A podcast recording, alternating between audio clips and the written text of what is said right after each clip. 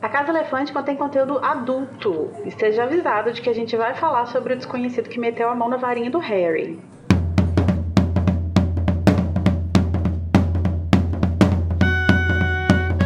Olá, sejam bem-vindos à Casa Elefante. Puxa uma cadeira, pede um café e vem discutir a obra de J.K. Rowling capítulo a capítulo com a gente. Hoje, o nono capítulo de Harry Potter e o Cálice de Fogo, A Marca Negra.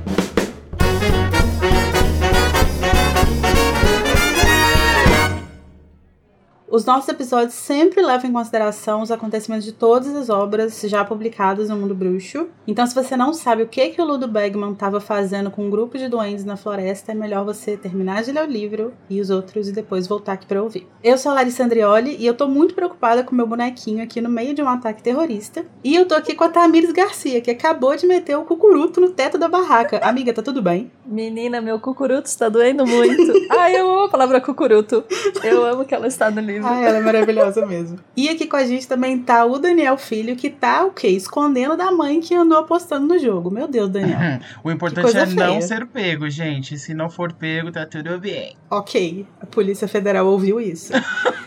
e hoje a gente vai falar sobre varinhas perdidas, supremacia bruxa e cenas bastante doentias.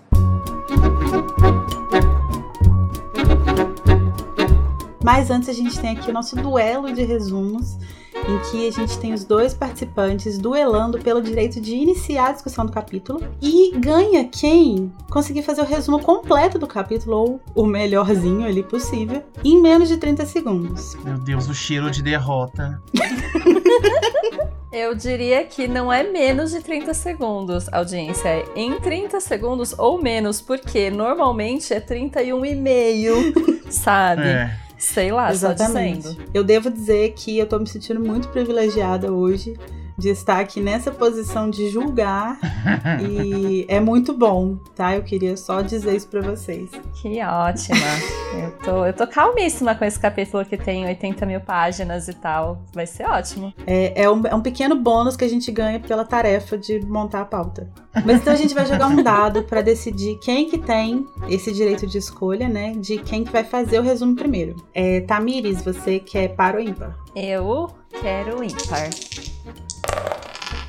E deu par, então ah. o filho vai poder escolher se ele começa ou se ele dá essa honra a Tami. Eu vou e dar aí? a honra de começar esse capítulo gigantesco, né, Tami? Ai, que cavaleiro, obrigada. Você pode ir na frente, amiga. Ok. Que ótimo. Então, Tamires Garcia, você vai tentar fazer um resumo de 30 segundos do capítulo A Marca Negra em 3, 2, 1, vai.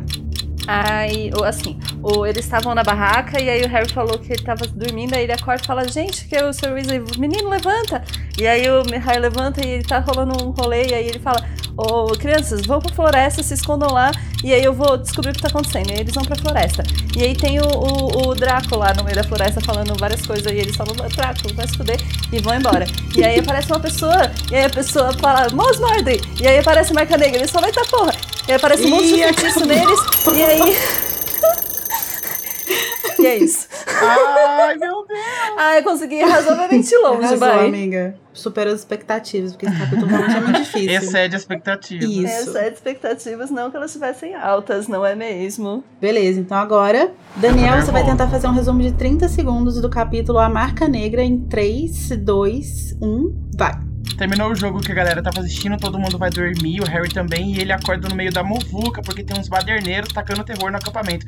Todo mundo foge pra floresta, encontram o Draco, baixa, dá, dá tchau pro Draco, encontra o Wink, de repente as coisas se acalmam, alguém grita Morse Murder e aparece a marca negra no céu, ninguém sabe o que é aquilo, chega o ministério, acusa o Harry, mas encontram a Wink e descobre que ela tá com a varinha do Harry e.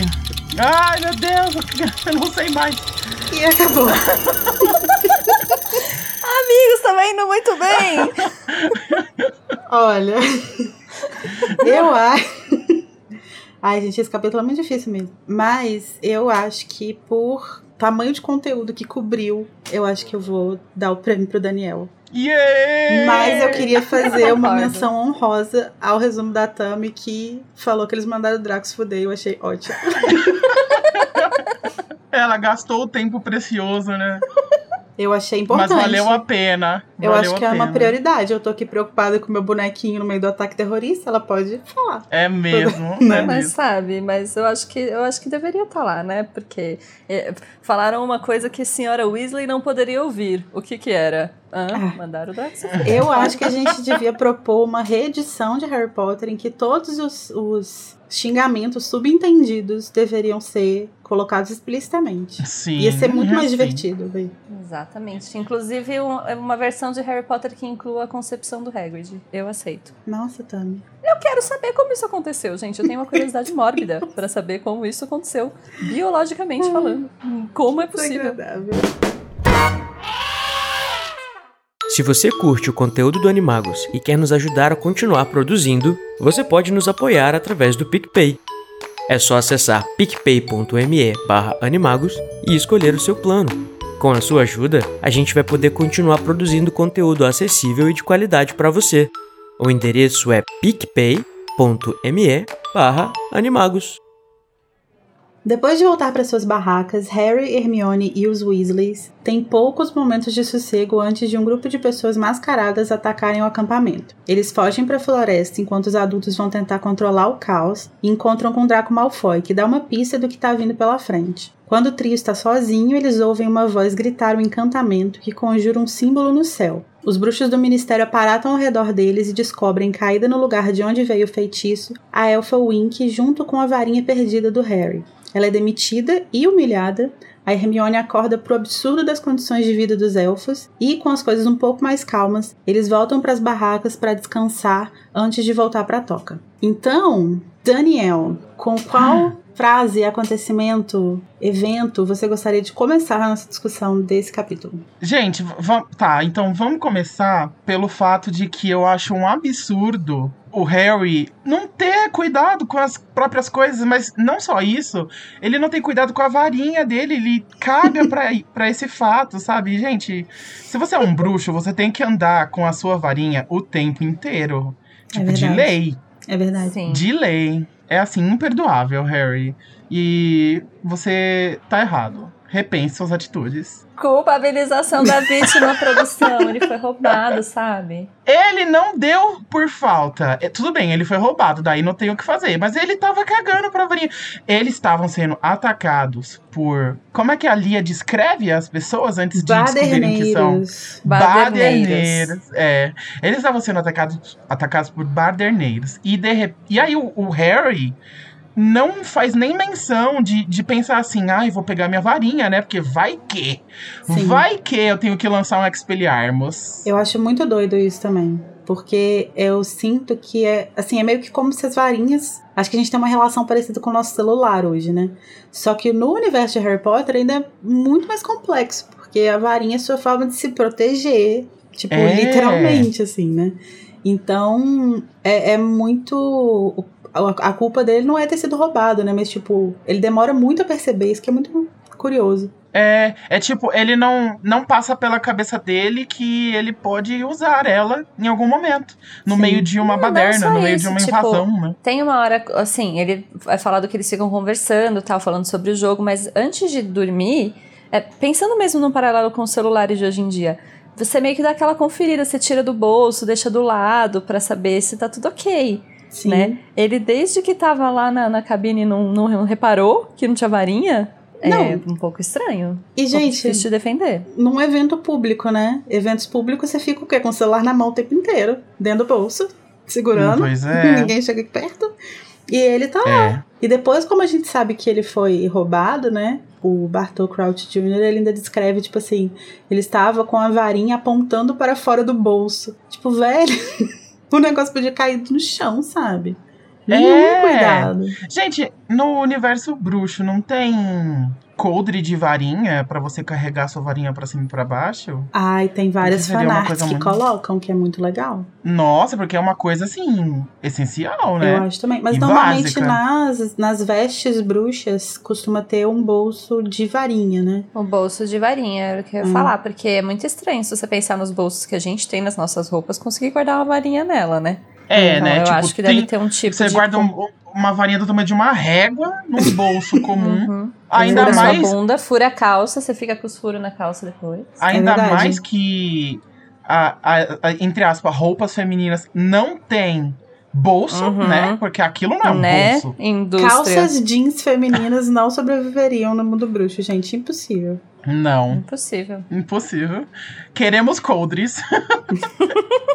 Agora, uma outra coisa que acontece aí um pouco antes do da gente perceber que o Harry perdeu a varinha, né? É que ele tem um, um sonho acordado, né? Ele fica sonhando acordado com o jogo de quadribol. E é muito bonitinho, né? Ele sonhando em ser ovacionado pela plateia e tal. Sim. E eu É senti fofo. aí uma pontinha sonserina de tipo, quero ser reconhecido pelos meus feitos, quero quero chegar no topo, sabe? Olha. Isso é um pouco grifinório também, né? Pois é, esse é um traço que eu acho que as duas casas compartilham, né? Que as outras casas não têm, por isso que elas são figurantes, é isso. Será que não tem?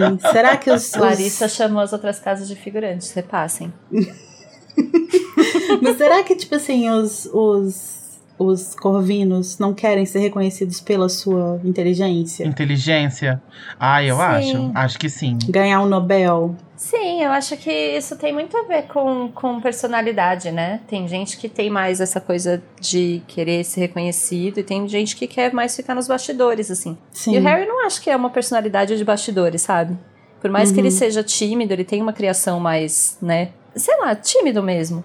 Eu acho que ele gostaria de ser reconhecido e ser conhecido por algo Eu que ele tenha feito de fato, porque ele é conhecido por um negócio que ele nem sabe o que aconteceu, né? É, Sim. eu ia falar isso. O fato de, de ele ser famoso, só que ele, teoricamente, não fez nada, pelo menos não que ele saiba. Uhum. Então, talvez ele tenha essa ambição de fazer valer a pena. se provar para as pessoas que já admiram ele, sabe? Uhum. Tipo, E uma coisa sobre isso também é que eu acho bonitinho ele ter essa- esse meio que sonho de infância de ser jogador de quadribol e depois se tornar aurora. Então, tipo, tem esse sonhozinho de um dia ser famoso e não sei o quê, mas depois ele acaba indo pra um mundo mais real, assim, que Uhum. tem tudo a ver com ele também. Eu acho muito fofo essa construção toda. É vira policial. o Harry Potter tendo sonho de garoto de ser jogador de futebol, né? Aham, Uhum. No, o equivalente bruxo sim. ao jogador de futebol.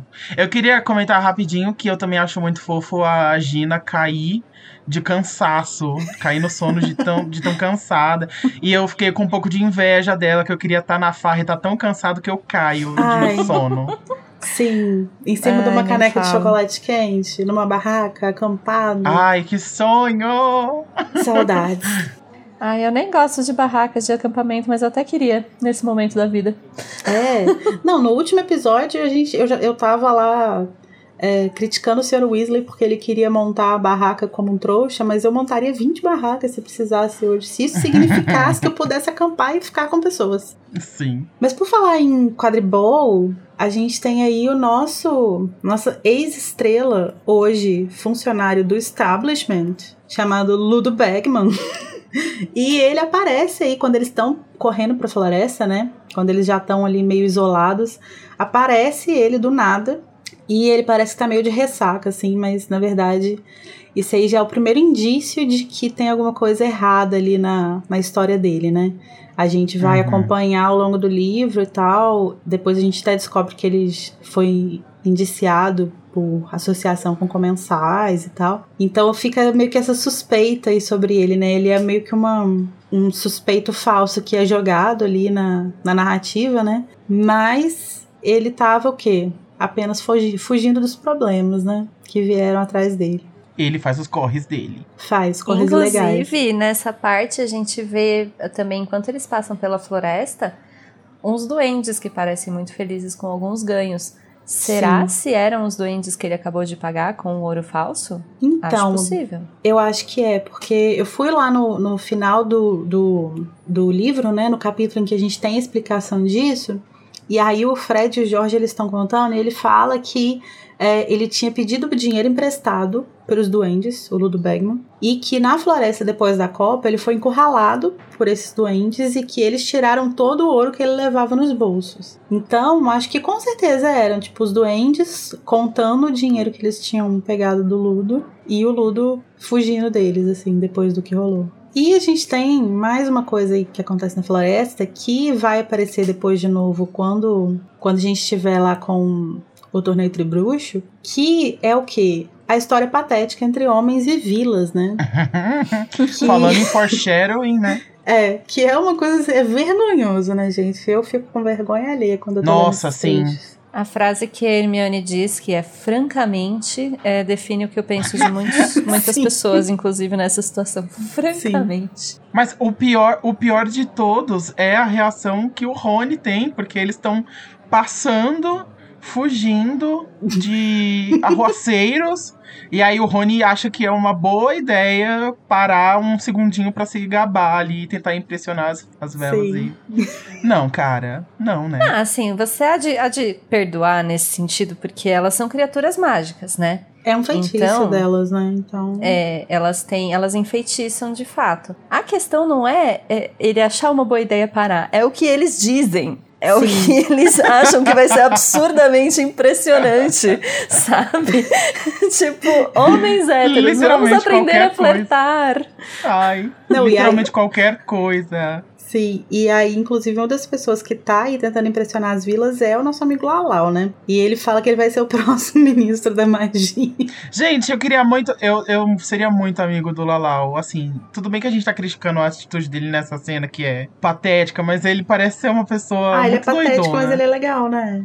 É, ele assim. parece, ele parece que ele se divertiu muito nessa, nessa Copa. Assim, o, o Lala é um personagem que eu sempre fiquei com uma pulga atrás na orelha dele, sabe? Tipo, a gente acho que vai falar um pouco mais quando aparecer de novo em Relíquias, que ele, né, tá lá no meio daquele daquela treta toda tentando pegar o Harry, né, na cena dos Sete Potters e tal. Uhum. Mas quando ele aparece ali, eu fiquei realmente na dúvida se ele não tinha virado um comensal. Tipo, não, eu... não sei se era só Maldição Impérios, e eu fico sempre com uma duvidazinha sobre o personagem dele, assim. Ah, é, eu é, acho também. que seria muito legal. Comensal não, né? A gente chama de comensal a cúpula, vamos até falar disso depois, mas um seguidor do Voldemort. É, eu acho que seria muito legal se ele fosse um seguidor. Uhum é, justamente nessa, nessa pegada de tipo assim, porra, eu sou ninguém, não tenho nada e tal, e eu vou me juntar a eles porque às vezes eu posso ter algum tipo de poder. Mas eu acho que no. Nessa, acho que na própria perseguição lá dos, da, dos Sete Potters, eu acho que o Harry comenta que tipo, ele tava com o olho desfocado.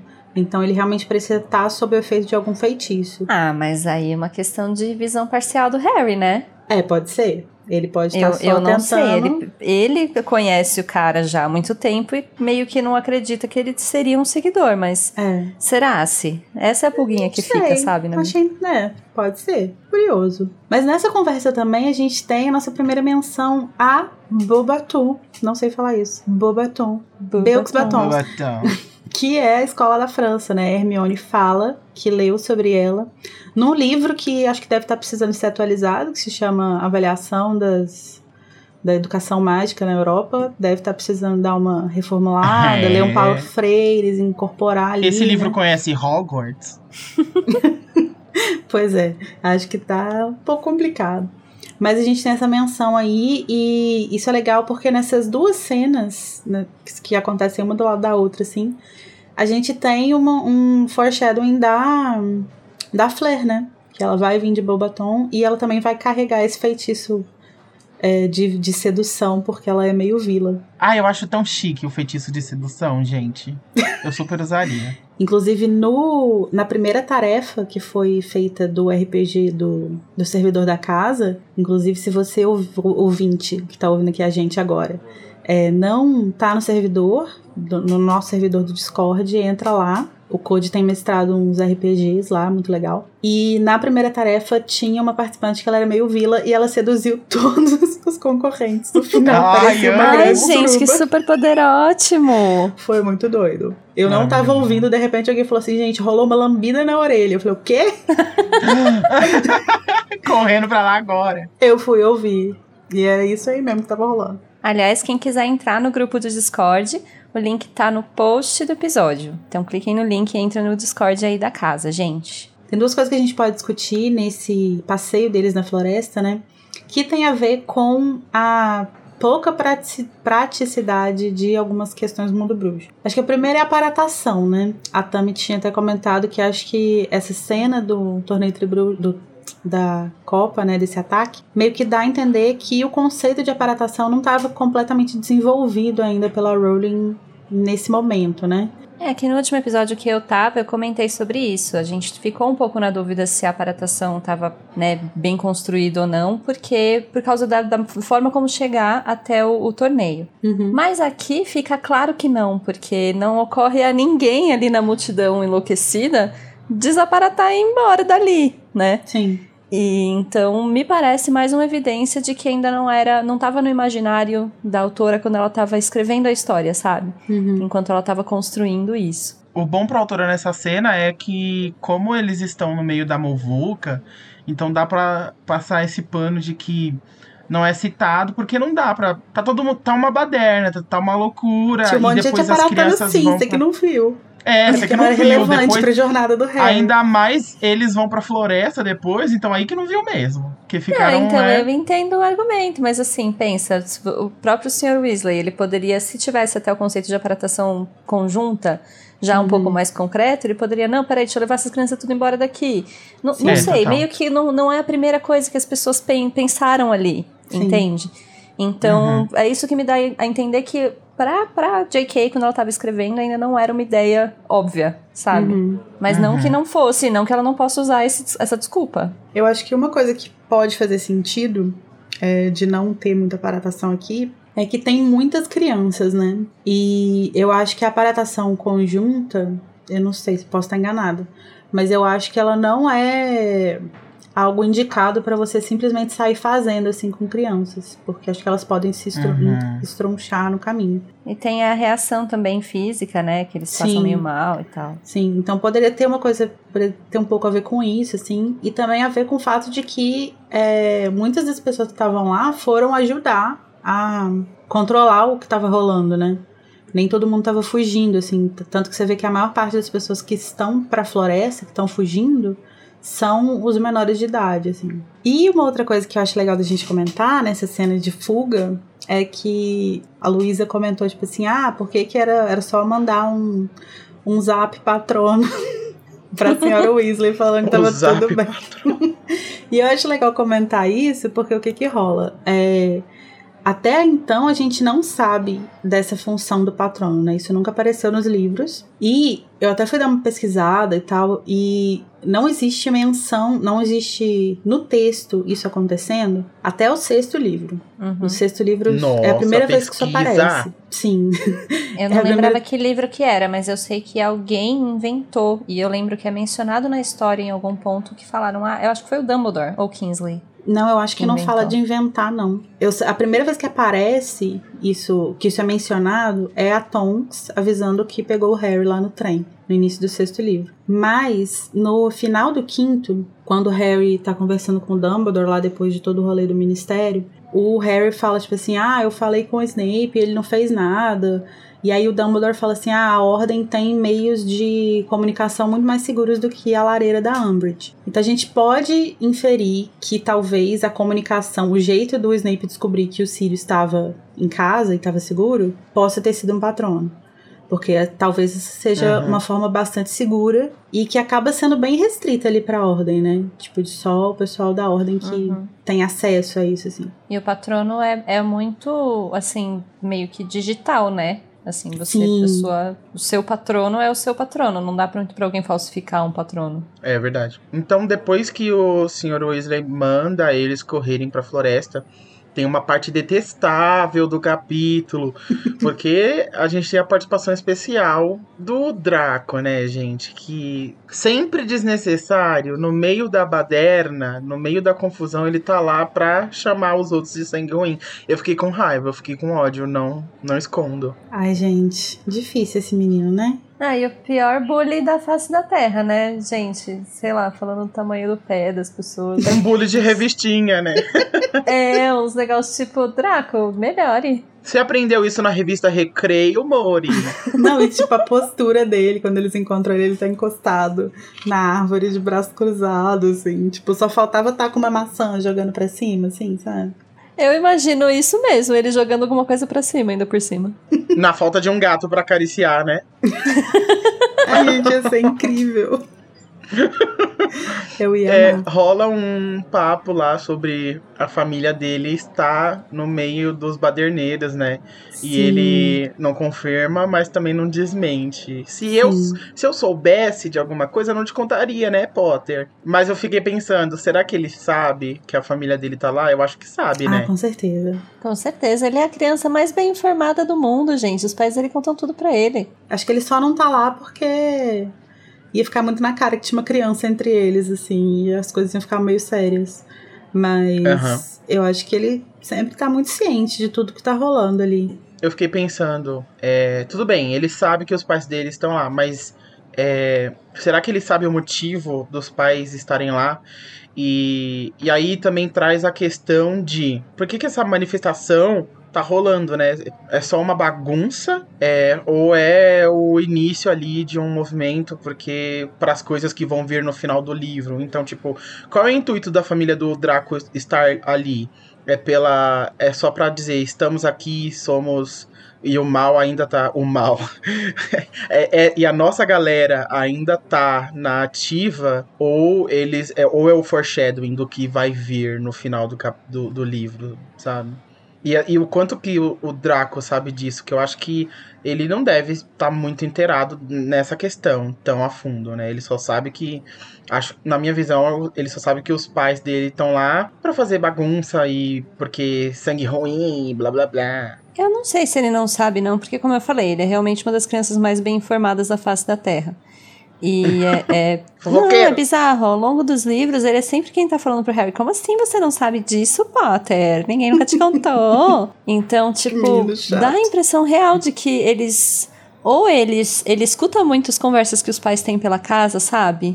Uhum, e age uhum. como se os pais mimassem ele. Ou de fato os pais mimam, o que eu não duvido. Mas me é, parece, não. né?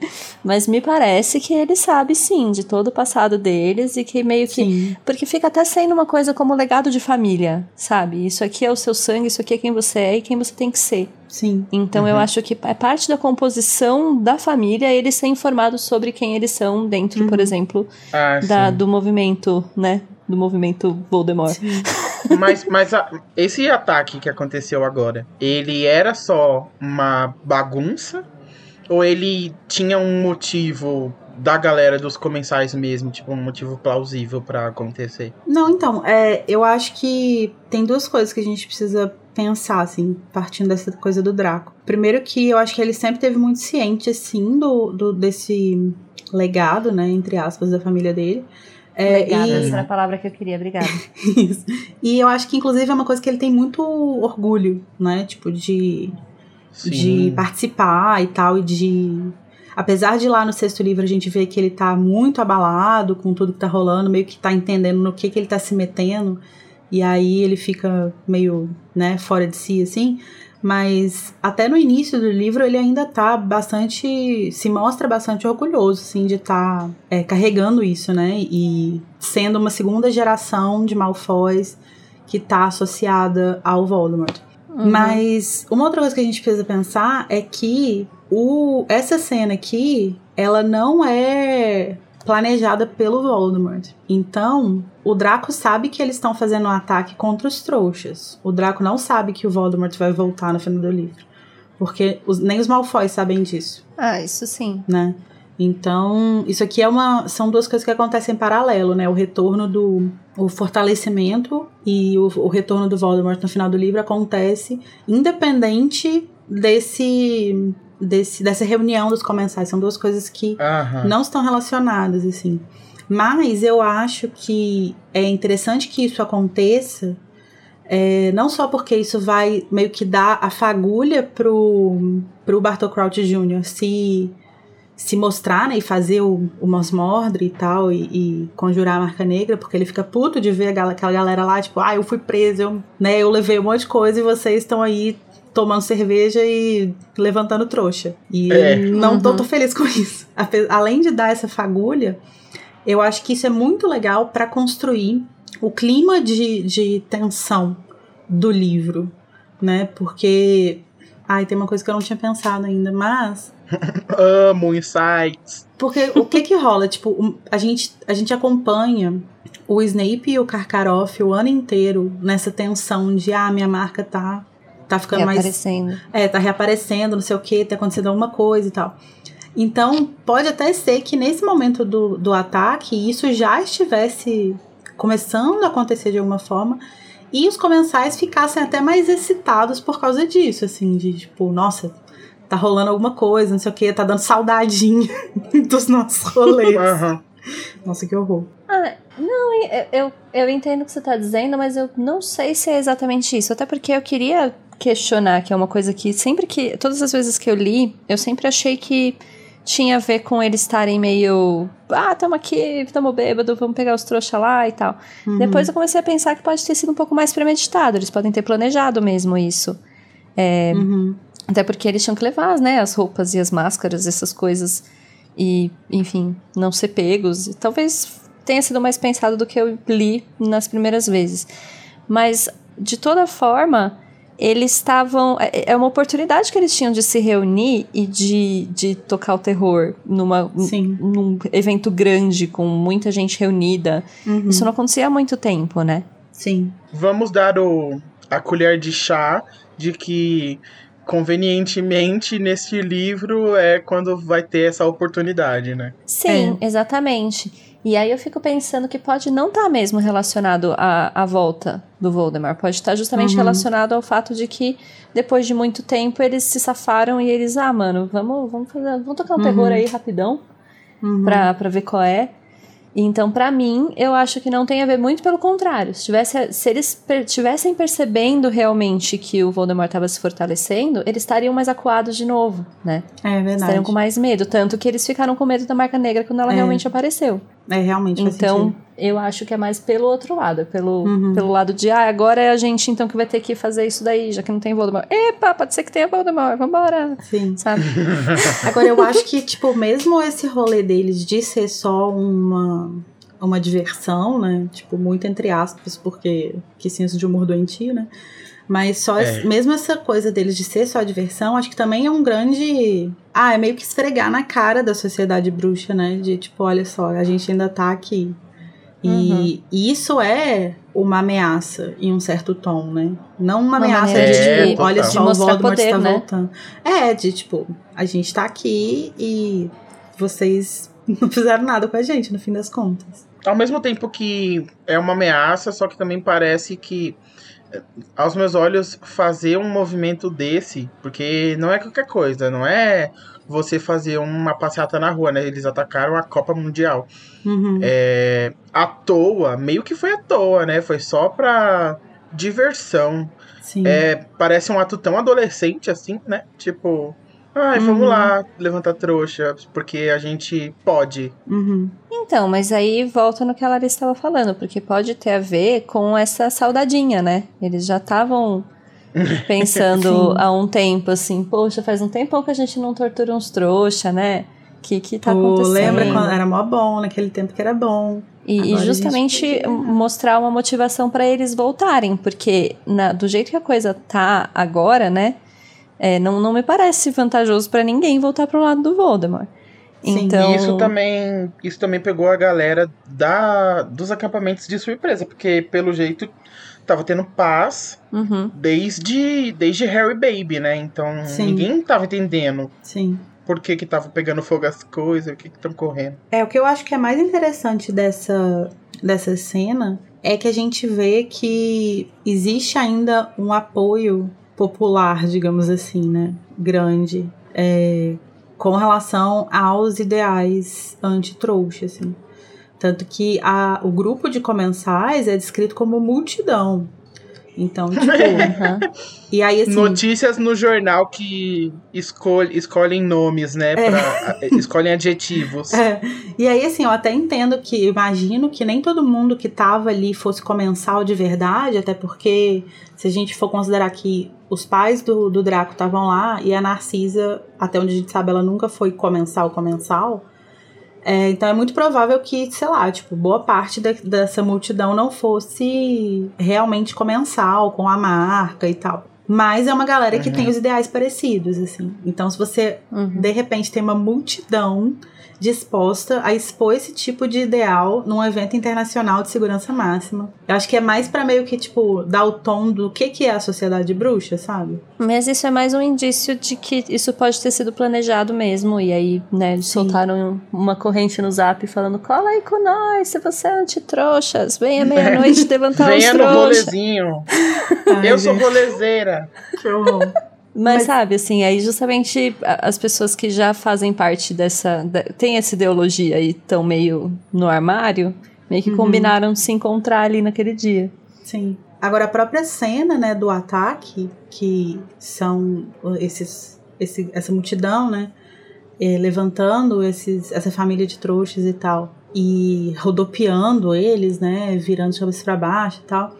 É uma cena bastante bizarra, né? O, o Ronnie olha e fala, tipo, nossa, que coisa doentia. E eu acho que essa é a palavra perfeita, assim, pra, pra descrever. Uhum. E eu acho muito curioso como que a J.K. Rowling tem gosto por cenas muito doidas, assim, tipo, muito. é, Ela e, é malvada, né? A É. J.K. é malvada. e como que ela é boa em escrever isso, né? Como que ela escreve Uhum. bem esse tipo de coisa. Porque você lê a cena, você sente um embrulho Um no desespero, estômago, assim. sabe? É, Tem um tom muito real, assim. Então a ameaça parece muito palpável. sim. Principalmente porque dá pra fazer alegorias com a vida real. Então, assim, torna tudo pior. E é, é, não sei se é, essa forma, né? Depois ela vai chamar, né, no sexto livro, como o Levi Corpus. Mas é muito provável que eles estejam usando o Levi Corpus aí, né? sim. Que é o mesmo feitiço que foi usado com o Snape, que provavelmente é, foi usado também no sexto livro com aquela professora Burbage. Burbage, isso. No sétimo livro. É. Caridade, é ela mesma. Que tava também pendurada, né? Acima Sim. da mesa. E não sei, é- essa. Pode ter algum paralelo até com as torturas antigas, né? Que ela pode ter Uhum. puxado de as pessoas ficarem penduradas pelo pé. Sim. Enfim, não sei. Mas acho- me parece que é o mesmo feitiço. Todo mundo tá usando Levi Corpus. Sim. Acho até que nessa cena agora, desse capítulo, é, pode até ser que não seja necessariamente isso, porque eu acho que tem umas horas que parece que eles não estão, tipo, de cabeça pra baixo. E aí tem uma hora que parece que eles viram uma das crianças de cabeça pra baixo, ou a mulher de cabeça pra baixo. Hum. Mas a cena da, da, da Caridade Burbage, ela tá exatamente assim, tipo, de cabeça pra baixo, virando, né, girando lentamente, assim. E eu acho muito doido esse paralelo dessas três cenas, assim, porque são três cenas que são incômodas por motivos diferentes, mas é meio que exatamente a mesma cena, assim, visualmente, Uhum. só que elas tocam em coisas diferentes, né? Inclusive, esse lance de fazer a pessoa flutuar é usado com maestria, porque é- é uma coisa muito apavorante pra mim, assim, tipo, visualizar isso e, e, e aí é, ela fazer isso. Esse é um ato não só muito mágico, muito fantasioso, como também muito macabro. Daí ela bota Sim. muito bem é, é, os comensais e, e a galera do Voldemort usando esse feitiço, né? Uhum. Dá o tom perfeito, assim, eu acho muito bom. uhum. Sim. E uma coisa que eu fiquei pensando quando eu tava relendo essa cena é que na, nada, na morte da, da Burbage, isso não acontece, né? Ela tá só pendurada lá e tal, depois ela, ela é morta pelo Voldemort. Mas tanto nessa cena dos trouxas quanto na cena do Snape no quinto livro, tem essa coisa de, tipo, virar a pessoa de cabeça para baixo e a roupa dela cair e expor a cueca ou a calcinha, enfim. Uhum. Eu fiquei pensando, amiga, você tá tudo bem? Você, essa obsessão com pessoas tendo suas partes Você quer expostas, tá conversar tudo um bem? pouco? Você quer conversar com a terapeuta? Mostrando as roupas íntimas. E eu, não, porque eu fico pensando assim, tipo, é, o que que faz ela recorrer mais de uma vez a essa, a essa imagem, né? É, eu fico pensando se talvez ela imagine que essa é a maior humilhação que uma pessoa pode ter em público. E por isso que ela resolve colocar nesses dois momentos em que as pessoas estão sendo humilhadas. Ou se tem até a ver um pouco assim com fazer um paralelo com uma questão de, de assédio sexual, sabe? De tipo, você expor é, sexualmente a pessoa como ser a maior forma de é, agredir essa pessoa, de, de atingir ela de alguma forma. Olha, eu não sei se tem a ver com, com conotação sexual necessariamente, mas eu acho que tem a ver com vulnerabilidade mesmo, né? Você Uhum. pendurar a pessoa no ar, então ela não pode se defender. E expor, então, to- torná-la vulnerável, é, uma, é um combo de humilhações que talvez no imaginário da Rowling seja o mais. Sim. Assim, você está completamente vulnerável, completamente indefeso em público. Uhum. Essa pode ser a imagem pra ela que é, que é chocante, né? O que E é as- compreensível. Sim, e as duas cenas, né, tanto essa cena quanto a do Snape, são acompanhadas por, tipo, no momento que essas coisas, essas partes são expostas, por gargalhadas de quem tá assistindo, né? Então, tipo, é o auge da Uhum. humilhação. Não é só, olha só, eu tô, tô mostrando essa calcinha, as pessoas estão rindo da sua cara enquanto você tá exposto ali, sabe? Eu acho que Uhum. é isso que vocês levantaram no caso do. Pode ser, um, pode ser uma afirmação, pode ser uma coisa verdadeira, por causa dessa cena da Copa Mundial. Porque se for parar pra analisar, até no caso do Snape, é, tudo bem que é humilhante, mas também parece alguma coisa bem juvenil, né? Tipo, no, no, no mundo trouxa, abaixar as calças da Uhum. pessoa e sair correndo, sabe? Aí você tá no colégio, então tudo é um big deal. Só que daí quando ela coloca isso no contexto terro- do terrorismo que tá acontecendo na Copa Mundial, então pode ser uma prova de, de o que Uhum. ela pensa sobre isso, de como isso é humilhante, degradante, não sei o quê. É, eu acho que nesse sentido é até interessante que esse. É que essa cena que a gente tá vendo agora apareça antes da do, do Snape, porque ela meio que dá o tom de como você deveria verdade. ler aquela cena. Tanto que o Hum, é Harry verdade. é uma pessoa que sai da, da penseira, tipo assim, caralho, o que, que tá acontecendo? Sabe? Ele fica É. muito assustado, porque ele entende a gravidade, sendo que ele passou É. há menos de um ano por essa cena O aqui. outro né? exemplo, o outro exemplo que ele viu acontecendo esse mesmo ato era numa coisa terrível, né? Sim. E aí agora ele vê o pai acho, dele é, fazendo. eu acho que é por isso que ele não consegue levar como uma coisa só juvenil, assim, né? É. Porque ele Uhum. meio que já entendeu o, É, os que a limites, gente vai né? chegar, a gente vai chegar nessa cena. Essa cena tem que ter eu e você, Larissa, pra gente tretar. Ai, amiga, não. A- quando chegar nesse capítulo. Mas eu acho que o Harry. brin- Mentira, não vamos tretar porque eu concordo. Eu já tava preocupado. É, não, porque eu vou defender, né? E aí a gente vai acabar tretando. É mais a brincadeira. Não, não. Mas, Não, não, é, ele percebe a gravidade do que aconteceu ali pela gratuidade, né? Que é o que tá acontecendo Sim. aqui também.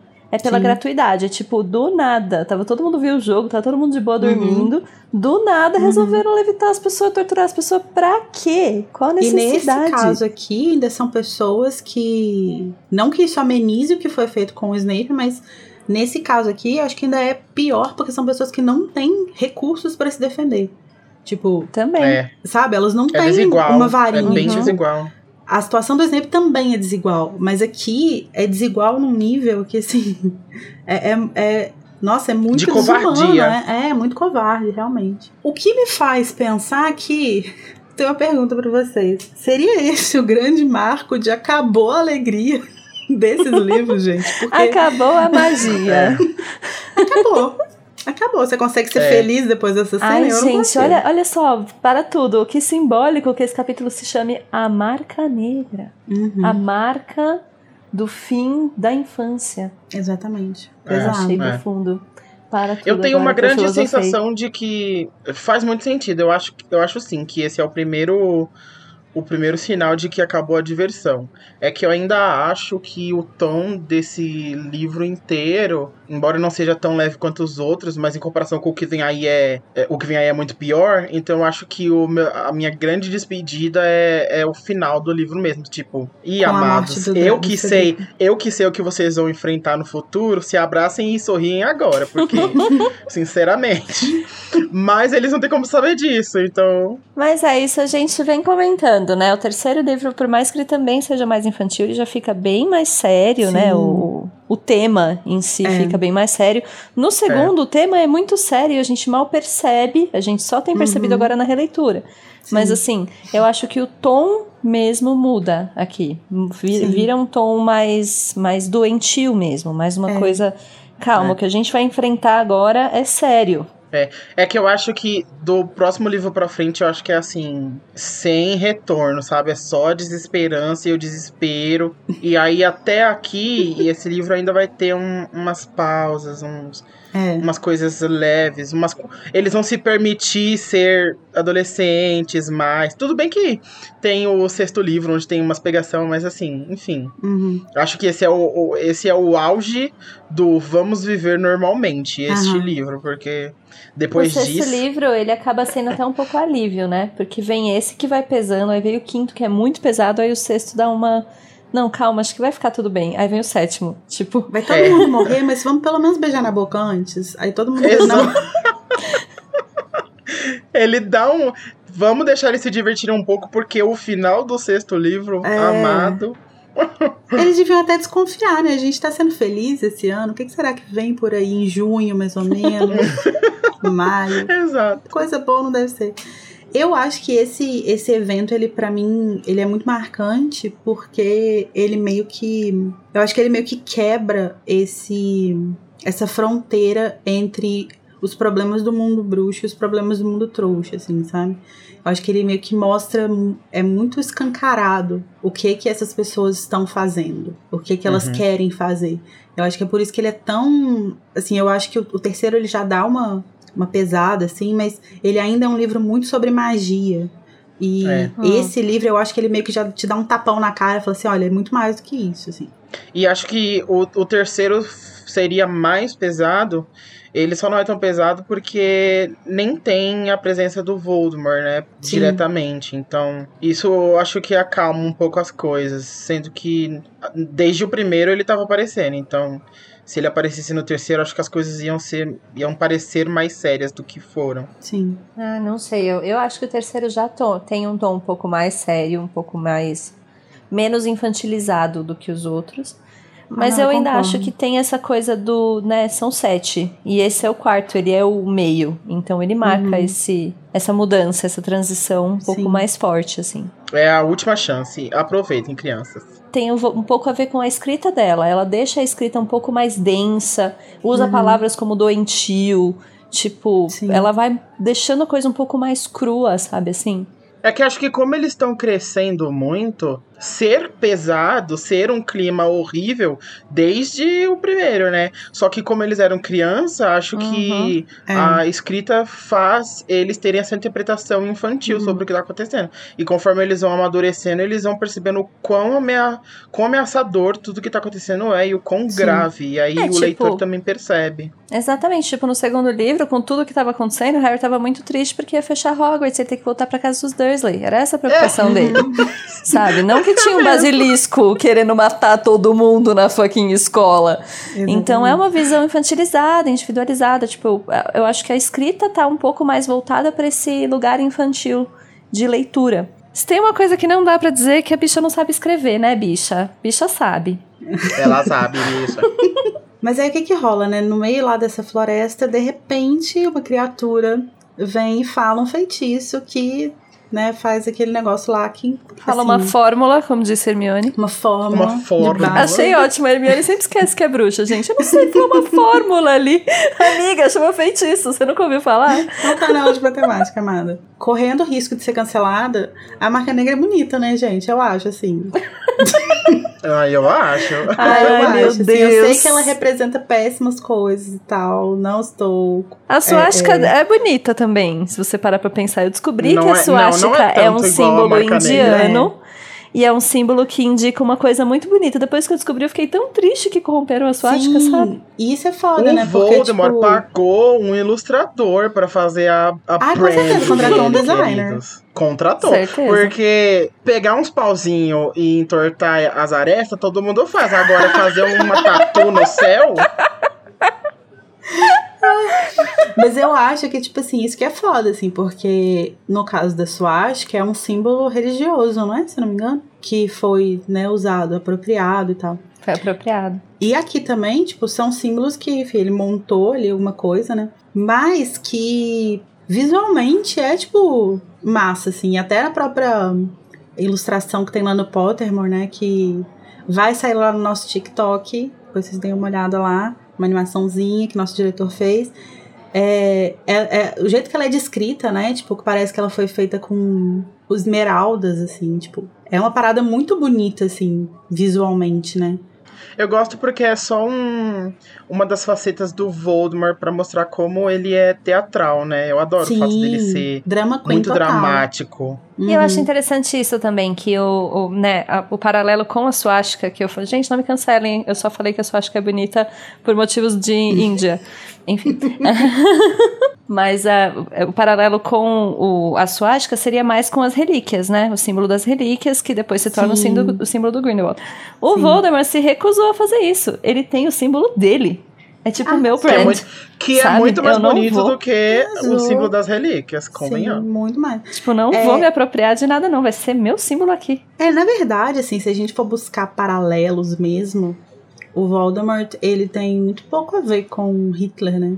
O Grindelwald tem Uhum. muito mais, é, Muito mais. aproximações, assim, É. até históricas, né? Mas acho que não tem como a gente não falar sobre símbolo que representa uma coisa negativa que as pessoas associam a um movimento e tal, sem falar de, de nazismo e de suástica, né? É meio difícil de Uhum. fugir disso. Sim, até porque uma das coisas, por exemplo, que acontece é que o Rony fica meio, ai, mas por que, que as pessoas ficaram com tanto medo? Porque, como aconteceu Uhum. mesmo com a própria suástica, o símbolo passa a ser proibido, ninguém mais sabe o que, que é, e às vezes um desavisado olha e fala, mas o que, que é isso aqui então? Que, por que, que tá todo mundo com medo do negócio? Sim. E, né, tira do imaginário das pessoas e ao mesmo tempo mistifica, o que não Uhum. sei se é muito bom no fim das contas.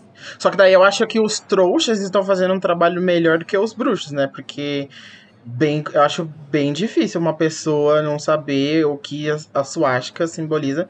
E aí o Rony não sabia, né? Tipo, não se fala sobre a marca negra, não se Sim. fala sobre os erros Uhum. do passado. É, eu acho que isso é uma coisa que depende muito, assim, porque se a gente for é, pensar no paralelo com o nazismo, é, a gente precisa olhar para lugares de formas diferentes, assim.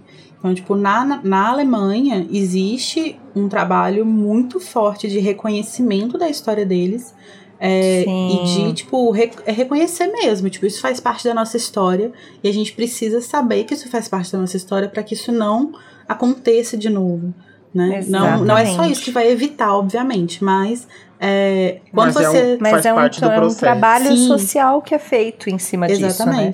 E isso é uma coisa que a gente não tem no Brasil, por exemplo, com questões como a escravidão, como a ditadura militar. Então, Exato. a gente não. A gente. Por que, que tem tanta gente da nossa idade, mais nova que a gente, falando certas merdas aí na vida, assim? Porque é uma falta de reconhecer é, os danos é, desses processos históricos na nossa sociedade, assim, né? Uhum. Então, eu acho que nesse sentido, a sociedade bruxa tá bem parecida com o Brasil. Ou seja, tá, É, tá é. ruim, né, amiga? Vamos melhorar? Jovens pedindo pra. Jovens que nunca estudaram sobre ditadura, falando, volte à ditadura. Então, compliquei. Não, estudaram, justamente estudaram e descobriram que era muito melhor. É. Porque eles estudaram. Mas, é. enfim. Mas enfim, eles falam então feitiço Mosmordre. Então, eu, o, a fórmula, né, como a Hermione diz, que é falada por, por essa pessoa lá na floresta, é esse Morsmordre. Que, momento etimologia, momento code do episódio, vem do latim mors, que significa morte, e mordere, que significa morder. Então, é como se fosse, tipo assim, a mordida da morte ou morder a morte. E é uma alusão direta ao próprio nome dos, dos seguidores do Voldemort, né? Que são chamados de Comensais da Morte. E para quem não sabe, e eu por muito tempo não soube, porque eu simplesmente li no livro e aceitei que aquele era o nome, e demorei até descobrir o que, eu que era. também. Aceitei, esse é o seu nome, o João. É, comensal é, é como se chama as pessoas que comem juntas. Então, pessoas que partilham de uma refeição, elas são comensais. Então, se você tem, por exemplo, um amigo que sempre janta com você, ele é comensal na sua casa, ele é comensal, ele é seu comensal. Então, Lari, a galera seguidora de Cristo na mesa, na Santa Ceia, eram comensais? Exatamente. Breaking news. É, tipo, os comensais de Jesus, assim, tipo, eles estavam partilhando a refeição junto com ele, né? E, inclusive, eu acho que é o momento da gente fazer o quê? Um exalta Lia. Exato. Porque eu acho on point essa tradução de Death Eater, eu acho maravilhosa. Que? Maravilhosa, muito bem feita. É. E justamente respeita. Uma coisa que, que Lia sabe fazer muito bem é respeitar a etimologia das palavras, né? Uhum. É, Ai, e ia essa- ser muito bom uma edição brasileira de Harry Potter com notas de rodapé, né? E aí podia ter isso numa, nota que dá uma enriquecida, né? Ia ser Com tão certeza. legal. Alô, Roco, chama nós pra fazer. Alô? Inclusive, eu queria dizer que nesse, nesse ponto, eu acho que a escolha da Lia foi, inclusive, melhor do que a escolha da J.K. Rowling. Porque eu acho que Death Eater, pra mim, é muito estranho, assim, porque parece que eles comem a morte, sabe? Tipo, eles são os Uhum. comedores da morte. E quando ela usa comensal, ela meio que dá uma outra ideia, assim, como se eles estivessem partilhando a refeição, só que junto com a morte. E, Uhum. e eu acho muito legal também, porque se você já que tá ouvindo já passou pelo ensino médio, vocês devem lembrar que existe na biologia, na ecologia, na verdade, é, a relação de comensalismo entre organismos, né? E essa é uma relação de quando dois organismos estabelecem uma relação em que um é beneficiado e o outro não é beneficiado e nem prejudicado. Tipo, pra ele dá zero ali. Ele não tá sendo, não tá se dando mal, mas também não tá se dando bem, mas o outro tá se dando bem. E eu acho muito legal que isso apareça aqui, porque meio que mostra um pouco como que era de fato a relação dos comensais com Voldemort, assim, tipo, apesar deles acharem que todo mundo ali naquele, naquele grupo tava saindo ganhando, tanto Voldemort quanto eles, na verdade era só um lado que tava em vantagem, que era o Voldemort. E isso pode até parecer estranho, assim, porque a maior parte das, da- dos comensais que a gente conhece, eles parecem se beneficiar da relação com Voldemort. Mas, na verdade, se a gente for olhar, isso tem muito mais a ver com é, as famílias é, a que eles pertencem do que ao fato de serem comensais, assim. Então, tipo, os Malfoy, por exemplo, eles se beneficiam em qualquer regime que tá no poder. Tanto que enquanto o Voldemort Sim. tá lá sumido e tá o Fudge lá como ministro, eles são. Eles estão lá de boa, ganhando benefícios do governo, sendo super bem. É, circulando bem, né, e tal. E os comensais que não são de famílias importantes, ou que não são é, considerados humanos iguais, como é pelo Voldemort, né, tipo os lobisomens, os gigantes e tal, é, eles se associam ao Voldemort justamente buscando essa, esse benefício de poder, né? Achando que o Voldemort vai oferecer isso pra eles.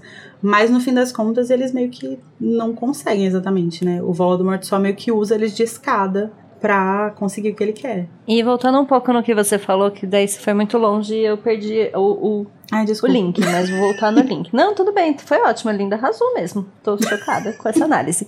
Mas, voltando sobre a parte de Death Eater mesmo, de comer a morte. É, é- na verdade, essa simbologia é muito, é muito significativa para ele. Apesar da relação de comensalismo que você fez, que é maravilhosa, é, tem a ver com o, o, o engolir, né? O, o perpassar a morte. Uhum. Então eu não vejo muito essa história de estar partilhando a refeição com a morte, mas de justamente estar devorando-a, perpassando-a e, e, enfim, vencendo. Ah, então, pra entendi. mim, essa ideia de, de Mos Mordre tem mais a ver com ele querer vencer a morte e do que com eles estarem junto com ela, entende? Faz sentido também. Agora, é, você falando nessa coisa de vencer a morte, é, é- é legal a gente olhar para o próprio símbolo, né? Porque É, o símbolo é essa caveira é, e tem uma, uma serpente saindo da boca, né? E acho que é legal a gente olhar para a simbologia desses dois elementos, é, porque são dois elementos que têm histórias muito interessantes, assim. Tipo, a caveira, ela é um símbolo que é tradicionalmente ligado à morte, a coisas ruins, nocivas, tóxicas e tal. E, em geral, ela está relacionada, por estar relacionada à morte, ela está relacionada à ideia de fim de um ciclo, né? E ela também acaba marcando, por isso, essa ideia de inevitabilidade da morte, de que, no fim das contas, todos nós seremos caveiras. Não adianta fazer nada quanto a isso, assim. Pra que brigar, irmãos? Vamos todos morrer. Desculpa, eu e... tinha que citar Inês Brasil. Não arrasou. E ela também pode, tipo, indicar aviso, indicar algum perigo mas ao mesmo tempo ela também tem um elemento meio místico de, de proteção, assim, tipo, algumas religiões acreditam que você usar adornos de caveira afasta influências ruins, influências negativas e tal. E na cultura celta ela é vista como um símbolo de poder e de força, porque a cabeça seria tipo onde a gente carrega a nossa alma e a caveira é, representaria isso, assim. É, e a serpente, que é que sai, é um símbolo antigo também, que representa, de modo geral, o embate entre o bem e o mal. Então ela fica relacionada à fertilidade e força criativa também, porque como ela troca de pele e se renova, né, como se estivesse renascendo, é, a partir de uma abertura na região da cabeça, ela simboliza o renascimento, transformação, cura e imortalidade. Na alquimia, o símbolo da serpente é o Ouroboros, a serpente comendo a própria cauda, que representa os ciclos né, de vida, morte, renascimento também. Então, ela e, e fica ligado muito à ambição ao, da, dos alquimistas antigos, que era a pedra filosofal. Já no cristianismo, a serpente tem um aspecto negativo, porque se relaciona à traição, falsidade, como a leitura bíblica sugere, e a tentação, né, também, por coisas que estão acima dos humanos. Então uhum. tem essa ambiguidade do, da, do renascimento, voltando à ideia de, de morte, de, de renascer, e a ideia de traição, que Sim. as duas estão relacionadas um pouco aí com a, as artes das trevas. E aí, quando a gente pega esses dois elementos e coloca juntos dentro da, da narrativa e do universo de Harry Potter, acho que tem duas coisas legais assim, da gente considerar. Tipo, primeiro que pensando na trajetória do Voldemort é, e considerando o simbolismo desses dois elementos separados, quando eles são colocados juntos, a marca negra pode ser lida como uma representação da conquista da morte, porque é tipo a serpente uhum. que representa esse renascimento, ela tá tomando a caveira que representa a morte, assim. Então é como se ela estivesse superando a morte, né? Que é a grande ambição do Voldemort. Isso que eu volto ao que eu tinha falado sobre a ideia de Death Eater, de, de comer uhum. a morte nesse Sim. sentido de renascimento. Sim. E tem também, né, tipo, as ligações óbvias do da serpente, que é o símbolo da Sonserina, e até a cobra a, saindo da da boca da caveira, né? Até pode até ser uma alusão à cobra saindo da boca do Salazar na Câmara Secreta, assim. O Voldemort viu Ai, aquilo gente. ali e falou assim: hum, isso aqui eu vou guardar aqui ó, pro meu branding. Um símbolo muito bem usado, né? Meu Deus! muito. Ou seja, contratar um ilustrador, certeza. Ah, com certeza absoluta, gente. Certeza. Não tem a menor condição de criar isso assim. Contratou a empresa de publicidade, querida, porque olha o conceito. Todo um branding. Tem toda uma narrativa. Sim. Exatamente. Eu amo, que amo. Agora, é, esse feitiço, vocês acham que ele é conhecido só por quem é comensal? Vocês acham que eles que inventaram esse feitiço? É um feitiço difícil de fazer, porque ele exige varinha, né? Como foi mencionado lá. Então, será que precisa mentalizar alguma é. coisa? Precisa lembrar da, da face do Voldemort para conjurar a marca negra? Como vocês acham que funciona? Eu acho que é um feitiço próprio deles, assim. Ou então é um feitiço muito inacessível, assim, porque se as pessoas não conhecem nem a marca negra de fato, quem dirá o feitiço para conjurar uhum. ela. Então é uma coisa bem, eu acho que é uma coisa bem de nicho. De nicho. é, eu Eu acho que é uma. É uma coisa assim, bem da bolha mesmo. A bolha! Eu acho que é um feitiço que o Voldemort inventou, porque ele é muito específico pra marca negra. E aí, se ele não inventou, ele roubou esse símbolo de quem? Porque esse feitiço já existia para fazer esse símbolo, então ele roubou de alguém. Então eu acho que foi ele que inventou.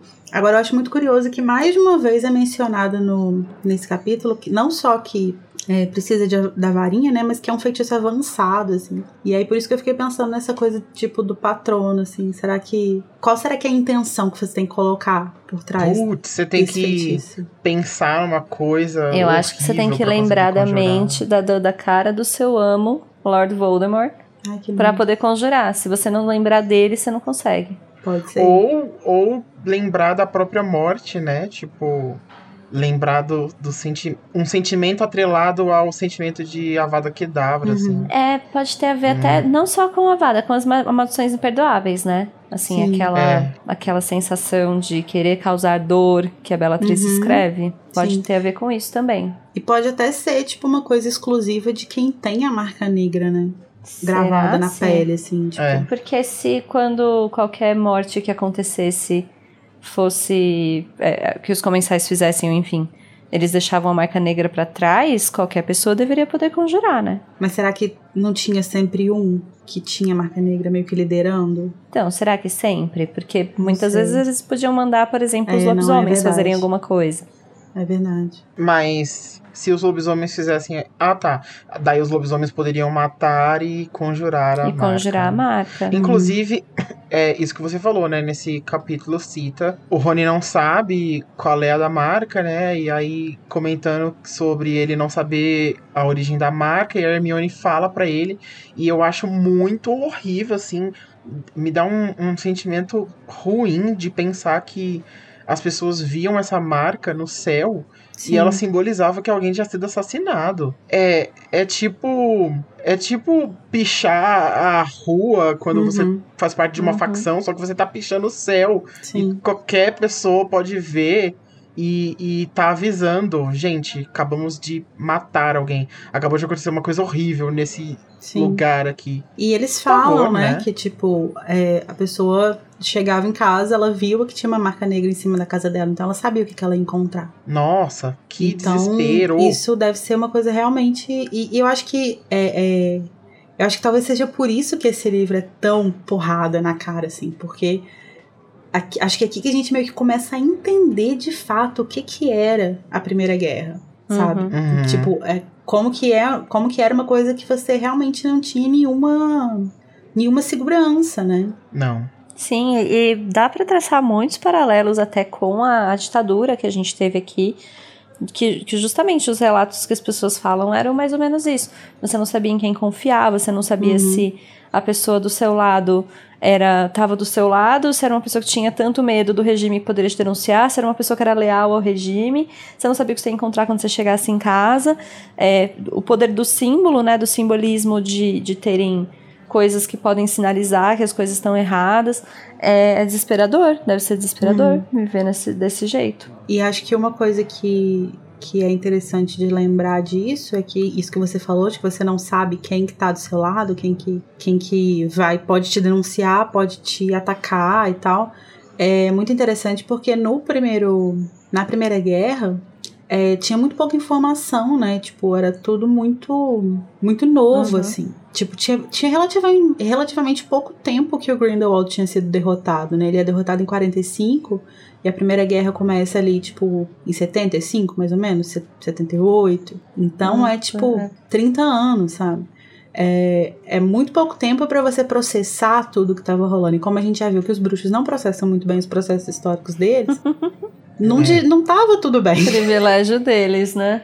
Sim, então as coisas iam acontecendo e ninguém tinha muita informação sobre as coisas.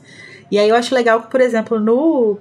Tem duas coisas que, que acho interessante sobre isso. Nesse livro mesmo, é, num capítulo. no- acho que é no capítulo 30, 27, é, o Harry tá conversando com o Sirius e ele fala que o. Que o Karkaroff foi conversar com o Snape, aí, tipo, ah, mostrou um negócio no braço, não sei o quê.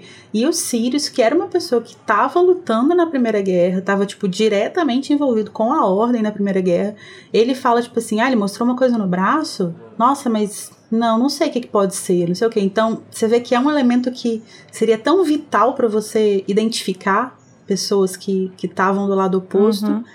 E você não, não e sabe não era disso. conhecido. Eu acho muito interessante porque eu não sei se é porque o, eles a primeira guerra, né, a primeira vez que isso rolou, O Voldemort uhum. conseguiu muito bem é, mistificar as coisas, deixar as coisas muito, muito né, apagadas.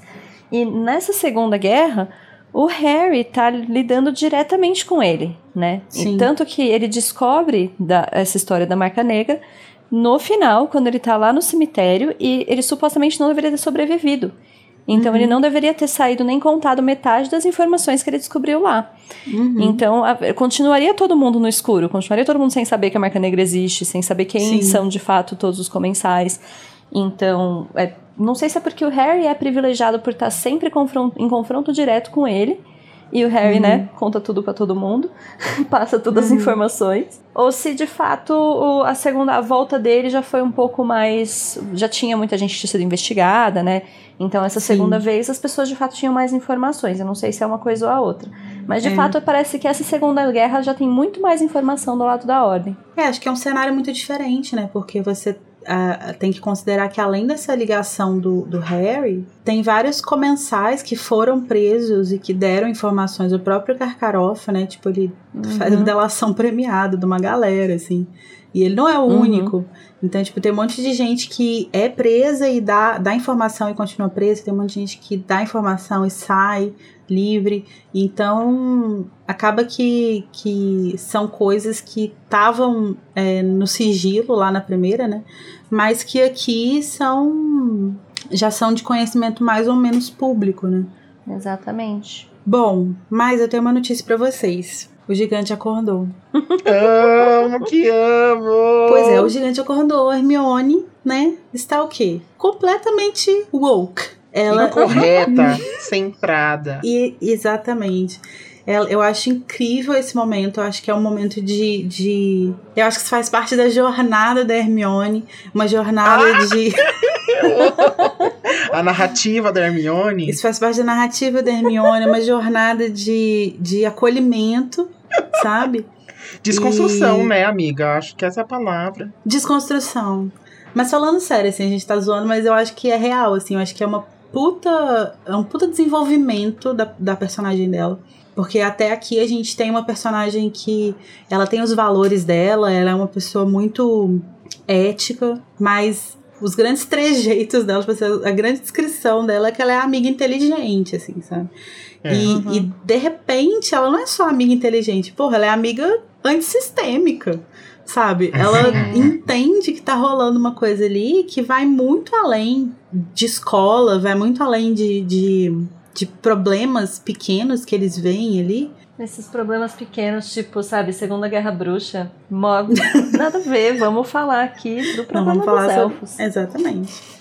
Mas essas coisinhas de escola e tal, que eles ficam e tal, e, e que ela meio que entende como que esses, esses problemas estão linkados com os problemas maiores, que são inclusive da Guerra Bruxa, né? Tanto que no, no sétimo livro, é, a gente vai falar um pouquinho mais disso daqui a pouco, mas lá no sétimo livro tem uma hora que ela tá falando com o Grampo e o Grampo fala sobre a, a forma como os bruxos tratam os duendes, né, e tal. E ela vira e fala, tipo, aí, ele, aí o Grampo fala uma coisa tipo assim: ah, mas quem vai lutar pela gente? Quem vai se importar com isso? Aí ela vira e fala: eu vou me importar. A gente vai lutar.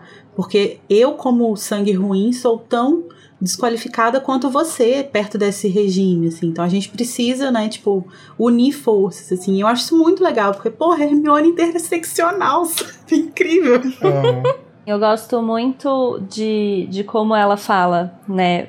Quando ela tá reclamando da maneira como trataram a Winky, que ela fala como se ela não fosse nem humana.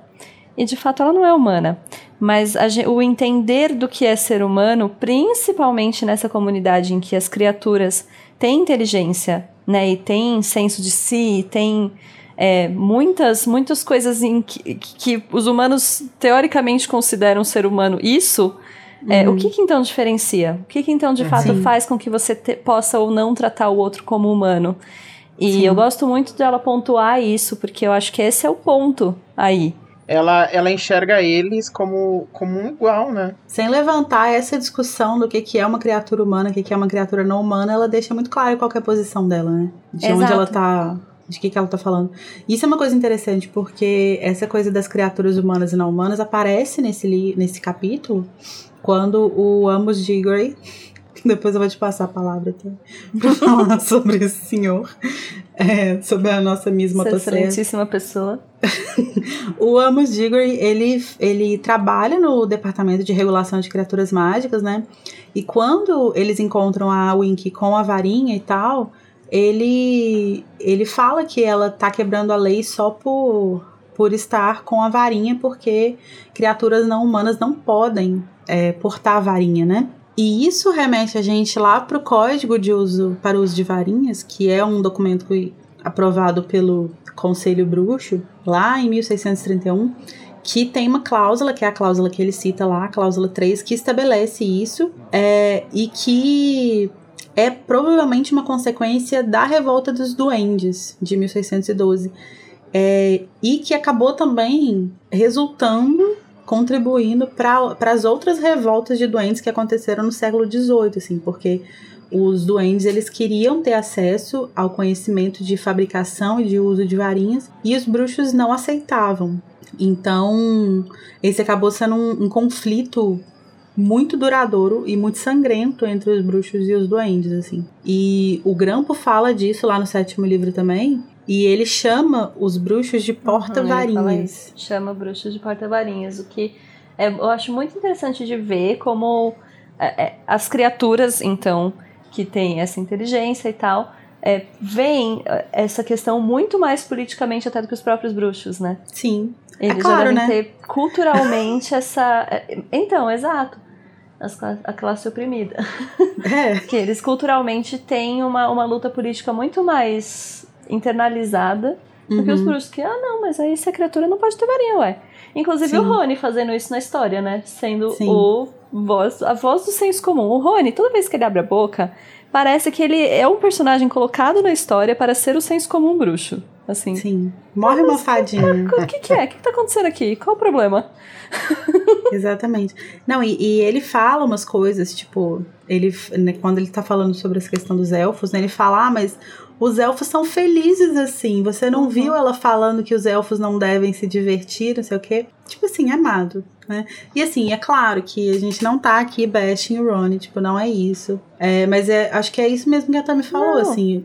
Os Weasley, eles são colocados ali como essa essa voz do senso comum e meio que para mostrar justamente que por mais progressistas entre aspas, digamos que eles sejam, porque eles são aliados da luta pelos direitos dos, dos trouxas, dos nascidos trouxas e tal, eles ainda assim reproduzem discursos muito problemáticos e muito preconceituosos, né? Que são do senso Sim. comum, né? Esse é o início do arco narrativo do Rony de é, se desenvolver ao longo dos livros, é, fazer essa, essa questão dos elfos crescer dentro dele e aí mudar de opinião, mudar de atitude no final, que é e esse ato que vai fazer, né? A gente sabe a Hermione decidir, enfim, dar aquele beijo caloroso nele e tudo mais. Maravilhoso. Shippers, toquem aqui.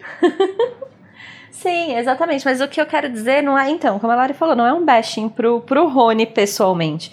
É justamente que parece que ele tá lá para representar o senso comum, para representar Sim. aquilo que ele passou a vida inteira acreditando. Sim. E que Hermione, uhum. em algum momento, até por talvez não ser, né, do mundo, não ter sido criada no mundo bruxo, vem confrontar. E ele vai falar, uhum. mas espera, não, eles são felizes, tá tudo bem, o que, que você tá falando? Então é. não é assim ele pessoalmente, é ele representar Sim. o senso comum, que eu acho que dá para ler aí. Sim, e eu acho que é importante que seja ele que faça esse papel, porque se uhum. fosse um personagem que que eu sei que tem muitas pessoas que não gostam do Ron e tal no fandom, mas ele é um personagem construído para ser gostado. Então, se você uhum. colocasse um discurso desse na, na boca só do Percy, por exemplo, sabe, é. é um discurso que não ia não ia ter o efeito que tem, porque eu acho que o papel do Ronnie na narrativa, quando ele faz isso, é mostrar justamente isso, que tipo, por mais que a pessoa seja seu parça, por mais que a pessoa seja muito incrível em várias coisas, ela também vai estar tá suscetível a reproduzir uhum. discursos problemáticos, a acreditar em ideias problemáticas sem perceber que aquelas ideias são problemáticas e que só percebe quando alguém confronta, né? E que alguém precisa confrontar exatamente. As pessoas precisam confrontar Porque senão não existe crescimento sem esse confronto. A pessoa não vai acordar um dia e pensar, nossa, mas, cara, elfo, né? Acho que eu vou lá na cozinha bater o papo com eles. É muito difícil isso acontecer. Pode acontecer? Imagino que sim. Mas a gente precisa desse confronto, porque a gente cresce justamente nesse diálogo, né? Uhum. Aí volta até no que a gente estava falando sobre a marca negra, então, né? Sobre como conjurar e tal, mas é dito que é necessário ter uma varinha para conjurar a marca negra. Uhum. E aí, isso, obviamente, exclui quaisquer criaturas que então não podem portar varinhas É. de serem comensais. Ou de O que, o que me conjurarem faz a pensar que o ministério, quando a marca negra conjurada do ministério chega lá, acusa o Harry Towers, mas depois eles vão acusar o Wink. Esse fato de acusar o Wink é muito pra. Me soa muito como. No fundo, eles sabem que não é isso que aconteceu. Mas é. Ah, é uma solução que tá muito na cara assim e a gente vai poder dormir. Eles precisam de uma paz solução. à noite. Vamos terminar isso daqui e vamos Né? Uhum, comprar uma pizza e comemorar porque a gente fez mais um trabalho, sabe? E- sim. porque é uma história muito mal contada e eles simplesmente se entregam nessa história como se fosse verdade. É, é revoltante. E eu fiquei orgulhoso do Arthur de ser uma voz ali, né? Que na- no último episódio que, que eu participei, eu tinha comentado sobre o Arthur não dar uma bola dentro no ministério e tal. o Arthur não ajudar a gente. E eu gostei que dessa vez ele, ele usou a cabeça e falou: não, gente, tipo, a elfo não pode ter conjurado, não sei o que. Vamos parar pra pensar com calma sobre essa situação. Uhum. Quando todo mundo tava claramente só querendo escolher a situação mais simples ali Sim. pra resolver. Inclusive, falando nisso, é, sabe, também no último episódio que eu estava, eu estava defendendo a Amos Diggory, pensando, não, né, é uma pessoa que é só ali o tiozão ali do pavê e tal, mas personagem ali, ok. Nesse capítulo, eu já tirei todos os panos que eu passei pra ele, porque só cagou, né? Nossa, sim. Meu Deus, que pessoa mais inconveniente É. que, que, sabe, primeiro o jeito que ele falou com as crianças, assim, vocês! E tipo, amigo, calma, tem o Harry Uhum. Potter aí, vamos, vamos. Aliás, inclusive, isso é até um pano que dá pra passar, né? Que o próprio Harry Potter, assim, só por ser o Harry Potter, ele já tá isento de É. várias De acusações. suspeitas. De Pode fazer o que você suspeitas, quiser é. aí, Harry. Tô de boa. É, tudo bom. E depois falando do jeito que ele falando com a, com a Wink, e aí ele fala com a Wink do jeito que ele quer, até o, o Sr. Crouch, que era importante, né, no ministério, fala, querido, você está acusando a minha família, a minha honra, você acha que eu ensino meus elfos domésticos a conjurarem a marca negra? Aí ele baixou o tom, né? Aí ele não fala Aham. mais grosso com a... Ai, Uhum. gente, achei muito tóxico, Amos Ai, Diggory. e se a gente Luiz, for- tô com você agora. E se a gente for usar o, as palavras de sabedoria de Albus Dumbledore, é, tem um momento, acho que é lá no quinto livro, que ele fala que é, se você quer saber. Saber do o- caráter de alguém, olhe pra como ele trata seus inferiores, não seus É. iguais. E é lógico que isso às vezes pode parecer uma coisa muito é, radical, assim, de tipo. Ah, ah, porque aí se você pensa nisso, eu acho que, se eu não me engano, ele tá falando isso sobre os Sirius. Por causa dos Sirius e do monstro. E aí. E aí isso quer dizer que os Sirius não tem caráter. Não é bem assim, né? Mas é tipo mais no sentido de, de que as pessoas têm esses seus demônios, assim. E, e esses demônios, às vezes, eles vão fazer você reproduzir essas paradas que, né, que são muito problemáticas mesmo, assim. Eu acho que nesse, nesse caso do Amos, não tem nenhum apreço por esse homem, por esse senhor. Mas Por esse senhor. por esse senhor. Mas eu acho que aqui não justifica o jeito que ele tá falando com a Wink e tal, mas acho que quando ele chega já acusando as pessoas, eu acho que isso meio que demonstra um pouco do desespero que as pessoas ficaram com a marca, sabe? Porque Uhum, ele perde uhum. completamente a noção, tipo, de chegar a acusar crianças de 14 anos. É, De a Ah, chegar e jogando esse- 15, 15 feitiços estuporantes em três crianças. Tipo, É, inclusive eu queria deixar meus parabéns pro Harry, que tem ótimos reflexos, porque eu tinha morrido ali, com certeza. Eu Uhum. nunca ia ter abaixado a tempo. Então tá de parabéns, menino Harry. reflexos de apanhador. Mas é isso, queria deixar o meu protesto aqui contra o Amos, que é do Departamento de Criaturas Mágicas, agindo como a própria Cátia Abreu como ministra do Meio Ambiente. Sim, Miss Motosserra. Vocês falando sobre esse passe livre que o Harry tem, é, eu pensei agora sobre como. Sobre esse lance de, de você ser um peixe e ter e o seu tamanho ser proporcional ao lugar que você tá. Porque em Hogwarts, o Harry meio que não tem esse passe livre, né? Ele sempre é o centro de, de qualquer desconfiança.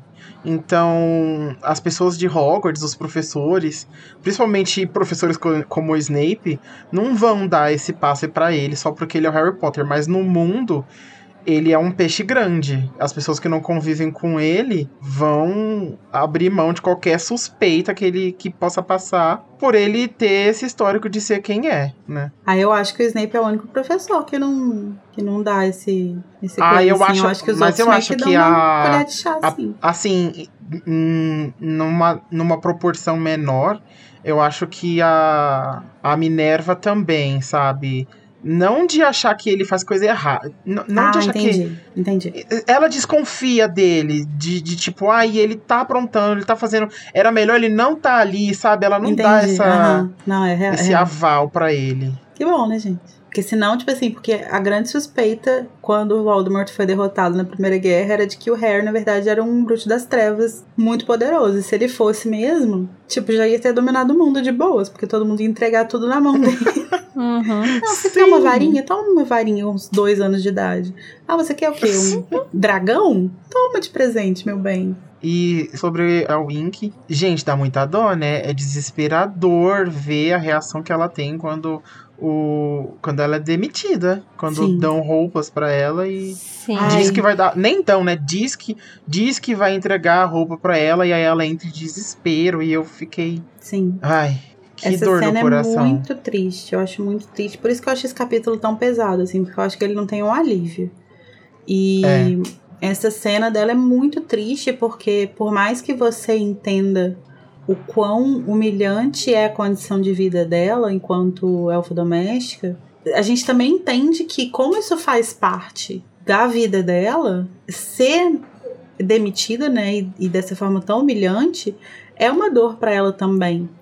Então, e, e é muito cruel, assim, porque é- não é só demitir, né? É uma humilhação, assim. Realmente é como se você tivesse desonrado É, é, quem Porque você é. não só ela, tipo, na condição de ser quem ela é, ela já é vista como inferior pelos bruxos. Mas um elfo que não tem um dono é visto como inferior pelos semelhantes dele. Sim. Ou seja, é duplamente pior, né? Pois é, até porque assim, a gente só tinha tido até então contato com o Dobby, né? Que era um elfo que queria ser liberto, que não gostava da família. E só aqui que a gente percebe que o Dobby era uma exceção, que ele era de fato uma aberração, né? Na, Sim. na, na- no, é, assim, eles chamam ele, né? De uma aberração. Porque justamente ele vai completamente contra. E é muito, eu acho muito esquisita essa relação que os elfos têm com a servidão, né?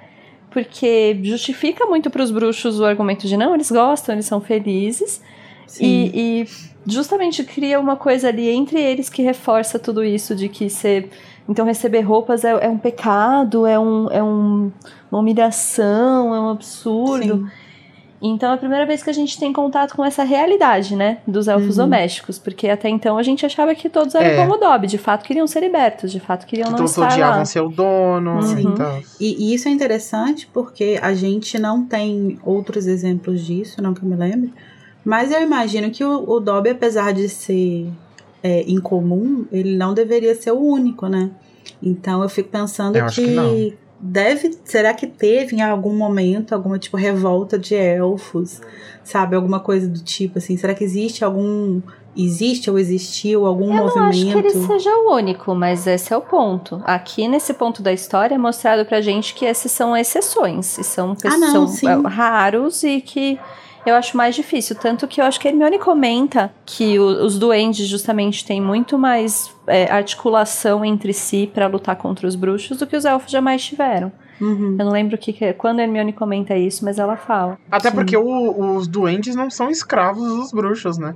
Eles Sim. podem ser inferiorizados e tudo mais, mas então, eles. mas eles nunca permitiram, entre aspas, assim, eles tanto que teve as guerras e eles lutaram muito até pra portar varinha e etc. Uhum. Os elfos têm essa coisa de eles socialmente é, aceitarem a servidão, de ser uma coisa Ah, que pra eles é, É, culturalmente mas aí, mas honrável. aí tem toda uma parte da história que não tem como a gente saber, né? De, de, de Não, quando então, não tem como saber, começou. mas esse é o ponto. Se é um ponto cultural pra eles, em que a servidão, por exemplo, e vamos pensar em cultura mesmo. Então, aqui todo mundo aqui acredita que servir o outro te dá honra. Bem, os bruxos se aproveitam disso, entende? Essa é a problemática. Mas, mas, mas, amiga, eles não simplesmente acreditam nisso, eles acreditam porque isso foi construído pelos bruxos Será? na cabeça dele, não? Será? Porque então, é isso que eu tô falando. Se existia isso não deve ser uma culturalmente coisa eles inata antes, deles, assim, tipo, nós, nós somos criaturas que. igual Minions, os Minions do Gru. mas por sabe? que não existir? Por que Mas não existir uma cultura em que uma- se é considerado honrado é, servir o outro, ainda que seja entre eles, entende? Sei lá, cozinhar pra sua mãe, por exemplo. É, eu acho que pode ser uma relação diferente de servidão, servidão, sabe? Tipo, não uma servidão de humilhação, mas uma servidão de tipo de, de priorizar o outro. Priorizar Sabe? o outro, então. Se isso é uma característica cultural que eles têm, ou, ou enfim, de raça, não tô nem falando de inatismo, mas que eles têm, os bruxos estão necessariamente se aproveitando disso. Sim, e isso é uma coisa que foi, tipo, deformada ao longo da história, assim. tipo, Exato. Que aí pega essas pessoas, esses, esses seres que têm essa coisa, e aí você vai, vai moldando isso de uma forma que beneficie só você. E né? depois fala que eles são felizes assim.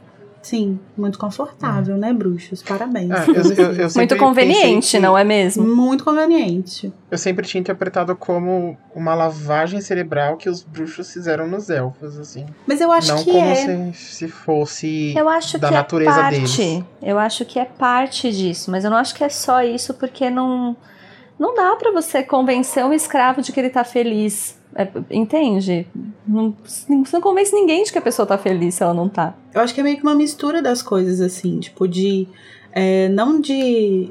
De que as pessoas. De que eles eram seres que nasciam pra servir. E aí os bruxos se aproveitaram disso, mas sim de que eles tinham uma relação realmente diferente, assim, em sociedade, assim. De, de, de não buscar é, benefício só pra si, de pensar no coletivo, talvez, de pensar. De serem É, mais então. passivos e aí os bruxos se aproveitaram. Eu acho É, que e aí isso se tornou essa coisa ao longo do tempo. Eu tô, isso, essas informações eu tirei das fontes de pesquisa da minha cabeça, tá, filho? Tô só, eu realmente. eu acho que era assim. Mas é porque eu fico pensando nisso. Como que então você tem uma, uma raça inteira de elfos que ficam, abre aspas, felizes com a situação de escravidão que eles estão? Ah, eu acho que a lavagem cerebral vai além do que os bruxos fizeram. Tem alguma coisa das, da qual eles se aproveitaram para poder manter essa Eu relação, sabe? sentido. Agora, já que a gente falou de disso, de bruxos se aproveitando e dessa possível, questionável natureza de servidão dos elfos, tem um trecho no quando eles estão fugindo pra floresta que eles veem a Wink andando e, ela, e aí fala assim, é, ela se movia como se alguém invisível estivesse tentando segurá-la. E, e é exatamente isso que tá rolando, né? Eu acho isso muito legal, porque ela dá esse foreshadow, né? Tipo, Uhum. como se alguém invisível estivesse segurando. E logo em seguida, o Harry fala: é, ah, não, mas ela pode ter sido proibida de sair de casa. Que eu, eu vi Sim. isso acontecendo com o Dobby. E aí, Sim. então, o leitor que já viu isso acontecendo com o Dobby também pensa, ah, então deve ser isso, e tira da mente que uma mão invisível poderia isso, estar é. segurando ela. Então, a, a, a Rowling deixou ali uma pistinha e despistou ali, e é brilhante. De Sim. novo, exalta a Rowling. Isso, e isso é legal porque você falou em foreshadow, né? É, a gente sabe que o, o- esse livro é o livro que a Rowling teve mais dificuldade de escrever, né? Parece ser, assim, que é pelas mudanças que ela fez e tal, da, a gente meio que pode achar que é por causa das, das mudanças que ela deu no, no rumo da narrativa e tal. Mas eu acho que é mais justamente por essa sobreposição de arcos narrativos, assim. São é, os livros eles vão todos se complexificando, mas eu acho que, apesar de eu amar o terceiro e achar o terceiro incrível, perfeito, né? A gente estava aqui exaltando ele o tempo inteiro. é. É, e ele é. É, mas eu acho que do terceiro para esse aqui existe uma complexificação do número de arcos, assim, sabe? Tipo, tem tanta coisa acontecendo ao mesmo tempo. E eu fico Uhum. imaginando o trabalho que deve ter dado para essa mulher conseguir amarrar tudo. E tudo se amarra no final. Desde o, desde o grupo de duendes lá na floresta com ouro até, Uhum. sabe, tipo, a pessoa invisível segurando a Wink. Então, assim, é muita coisa que vai se empilhando, assim, são muitos plots que acontecem ao mesmo tempo que são muito bem amarrados. Então é super justificável que ela tenha levado 20 mil anos para escrever esse livro. E, e, e nesses, nesses próprios elementos né, que a gente vai ligando lá no final, tem várias coisas que acontecem nesse plot é, que vai acompanhando o livro todo, né? Que é o plot do Bartol Crouch Jr., é, e nesse aqui, por exemplo, nesse capítulo, a gente, relendo, a gente percebe o quão tenso o Bartô pai tava com as coisas que acontecem ali. Então, quando você já sabe o que, é que vai acontecer, quando você volta aqui, tem tantos indícios, sabe? Tipo, o fato dele ter visto a Wink ter ido procurar mais alguém. Tipo, é, é, tem muita coisa rolando ali que você vê que, que é um indício de que tem alguma coisa a mais nessa, nessa história, né?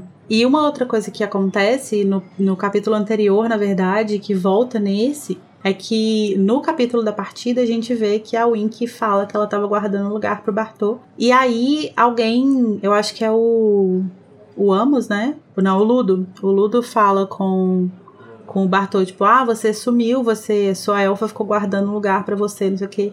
E ele meio que dispensa, assim, tipo, ele só fala assim, ah, eu tava ocupado, e a gente não sabe onde ele tava, de fato. Mas esse era, sempre fez, isso sempre fez parte do plano, né? Porque era pro lugar ficar, teoricamente, vazio, mas não tava vazio, né? Tipo, ela tava Sim. junto com O coisa. Juninho tava lá. E O aí, tava lá. justamente nisso, sabendo de tudo que tá acontecendo, fazendo a Nazaré, tentando descobrir ali, não falou nada o menino Bartô Crouch. Chegou acusando o Harry, chegou acusando todo mundo. Quando ele soube o que tava acontecendo, o quê? Fechou o biquinho dele.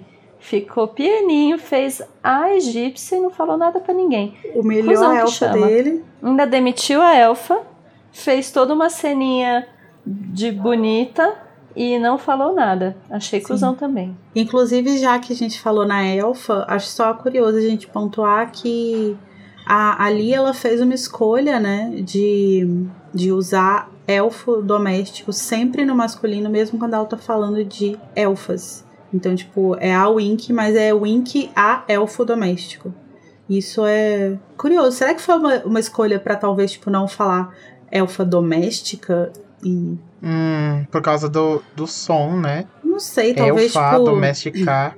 Não, eu tava pensando mais, tipo, na, na, na questão social do Brasil, assim, tipo, de. Talvez de não ligar com, com a profissão de doméstica tão, tão explícita, assim, de empregada doméstica. Hum, hum, entendi. Eu não sei. Ai, portu- a língua portuguesa nesse, nesse ponto sempre estragando, né? É complicado, né? É, eu não sei se tem a ver com isso não. Mas eu não sei por que que ela escolheu manter no masculino, porque não Será que não existe a palavra elfa gramaticalmente? Ah, eu Mas acho que então existe podia a inventar, né? Estamos falando de universo, universo Não, com estamos tantas falando palavras de um novas. universo diferente, mas estamos falando de Lia Wyler, que é uma pessoa bastante gramaticalmente normativa. Mas fica aí a pergunta, né? Se um dia a Lia quiser é, psicografar uma carta pra gente contar, eu gostaria de saber. É... e só pra finalizar, então, o plot do Juninho, né?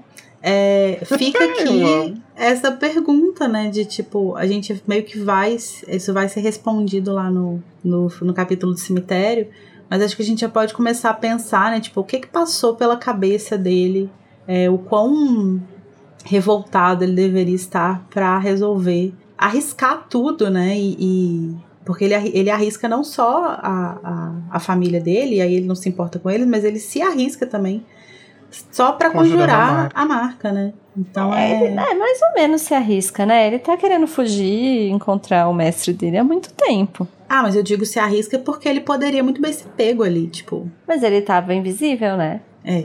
Ele tava com a capa da invisibilidade. A, a Wink se prende nele pra não deixar ele sair, mas ele quer sair invisível pra fazer. Sim. Eu não sei se ele acha que tava se arriscando muito, não. Eu acho que ele tava justamente falando: vem vem me pegar então. Vocês acham que vocês são muito macho levantando os trouxas aí? Vem pegar eu, pega nós. É, e é um movimento muito ousado, assim, né? De tipo, vou fazer isso aqui, vou calar a boca deles. Porque quem eles pensam que eles são, né? Ele tem muito essa coisa de ser o servo verdadeiro, né? Uma Leal, coisa bem Bellatriz, é. assim, é. Uhum. É, ele é dessa, desse núcleo raiz, né, assim. O Lúcio, ele é meio, meio termo, assim, né? Tipo, ele é raiz porque ele tá ali no grupão, mas ao mesmo tempo ele não. Não, Lúcio é caríssimo. Imagina. Então, agora que a gente terminou de falar sobre o capítulo, a gente vai para o nosso momento desagradável, que é basicamente o capítulo inteiro, né? É, que te trouxe sensações ruins, que te fez ficar triste, que você preferia não ter vivido, que é o nosso momento Avada Kedavra. Então vamos lá, filho, qual que é o seu Avada nesse capítulo? Quem vai receber Olha. o Avada no peito? Eu fiquei mais incomodado mais no final do capítulo, quando eu tava lendo as- a, a parte da Wink. Uhum. Mas, mesmo assim, eu vou manter o meu Avada Ah. para o inconveniente do Draco. Embora eu tenha ficado mais incomodado com a situação da Wink, que é mais difícil de lidar, né? Mas o Draco é muito chato, gente. E tirando onda da Hermione lá na floresta, no meio de um ataque, sem paciência pra esse garoto. Ai, gente. Que bom, né, que a gente tá aqui. Eu tô aqui representada pelo Avada e pelo resumo da Tami. Amém. Achei bom que alguém mandou ele se fuder. E você, Tami, qual que é o seu Avada? É, então, o meu vai esse mesmo que, que é o, o, o pano passado para Amos Diggory ser oficialmente despassado, pegar o meu Veja de volta e dar pra ele e pra toda a forma como o Wink foi tratada na floresta por todas as sim. pessoas. E achei um absurdo, achei muito triste, quis chorar junto com ela. Então, meu Avada vai para este momento. Um Avada muito justo também, na mesma motosserra. O meu Avada vai pra cena do ataque em si, que eu acho muito pesada, acho muito, acho visualmente muito, ai, ruim assim mesmo de imaginar, assim, uma parada que sempre mexe muito comigo. Acho muito triste. Eu queria muito que a Rowling esquecesse essa imagem das pessoas viradas de cabeça pra baixo. Espero que ela não use isso mais nos livros dela. Sim. É muito ruim mesmo. Spoiler, ela vai usar. Não, eu tava pensando, tipo, depois da Relíquias da Morte, assim, tipo, livros novos. Mas, esses momentos muito ruins, a gente precisa o quê? Combater com um patrono, né? Pra gente ficar um pouco mais feliz e terminar esse episódio um pouco mais leve. Então, a gente vai pro nosso momento Specto Patronum.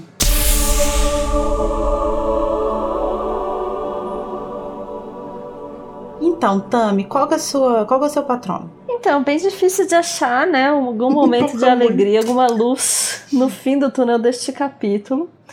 Mas eu acho que o meu patrono ele vai ser um patrono simbólico, que é pro capítulo como marca de a porra ficando séria, assim, como Uhum. esse momento em que a gente percebe muitas coisas, tem muitos foreshadows. É uma cena muito importante, né, pro livro inteiro. Tudo que Uhum. acontece nessa noite vai, vai desencadear em vários eventos. Então, assim, o patrono ele vai ser um patrono geral para os foreshadows e a porra toda ficando séria. É um patrono narrativo. Narrativo, É. Arrasou. exato. Concordo. E você, filho, qual que é o seu patrono? O que, que te deixou feliz nesse capítulo? Tá lançado o Gente, desafio. É, Se tem alguma felicidade nesse capítulo, né? Só pode ser no início do capítulo, porque depois é a derrota. Então, o que aqueceu meu coração foi a vibe boa, o sentimento de alegria e de confraternização que tava no começo quando eles voltaram pra, pra cabana. Em específico, a Gina caindo no sono depois de farrear horrores. Eu amei. Então, Aliás, eu tenho outro patrono. capítulo. Meu Seu patrono vai pro Cucuruto também. Não, patronos apenas para o primeiro parágrafo do capítulo, que é enquanto o clima tá bom. No segundo já perdeu o, a mão. Só pro primeiro No ato. segundo eu já chorei já. O meu patrono vai para uma coisa que tem uma motivação péssima, que é o rolê da Wink dos elfos. Mas eu amo a Hermione acordando politicamente, gente. Eu amo a Hermione, gigante Ai, é muito acordou. bom mesmo. E eu sei que às acordou. vezes ela vai meio que perder a mão nesse rolê e tal, ter- cometer uns equívocos, etc. Mas quem nunca, né, amiga? Exatamente. Eu amo, amo esse esse estalo que ela tem e fala tipo, não, velho, revolução agora. Acho incrível, perfeito. Esse é meu patrono. Não passando frio, pois está coberta de razão. Hermione tem muita dificuldade em sentir frio, coitada. Às vezes ela fica até com calor. Amo.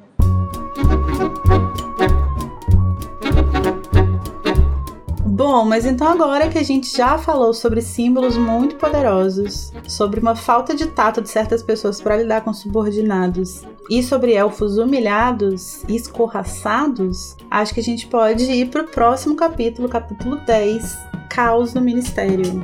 Yeah.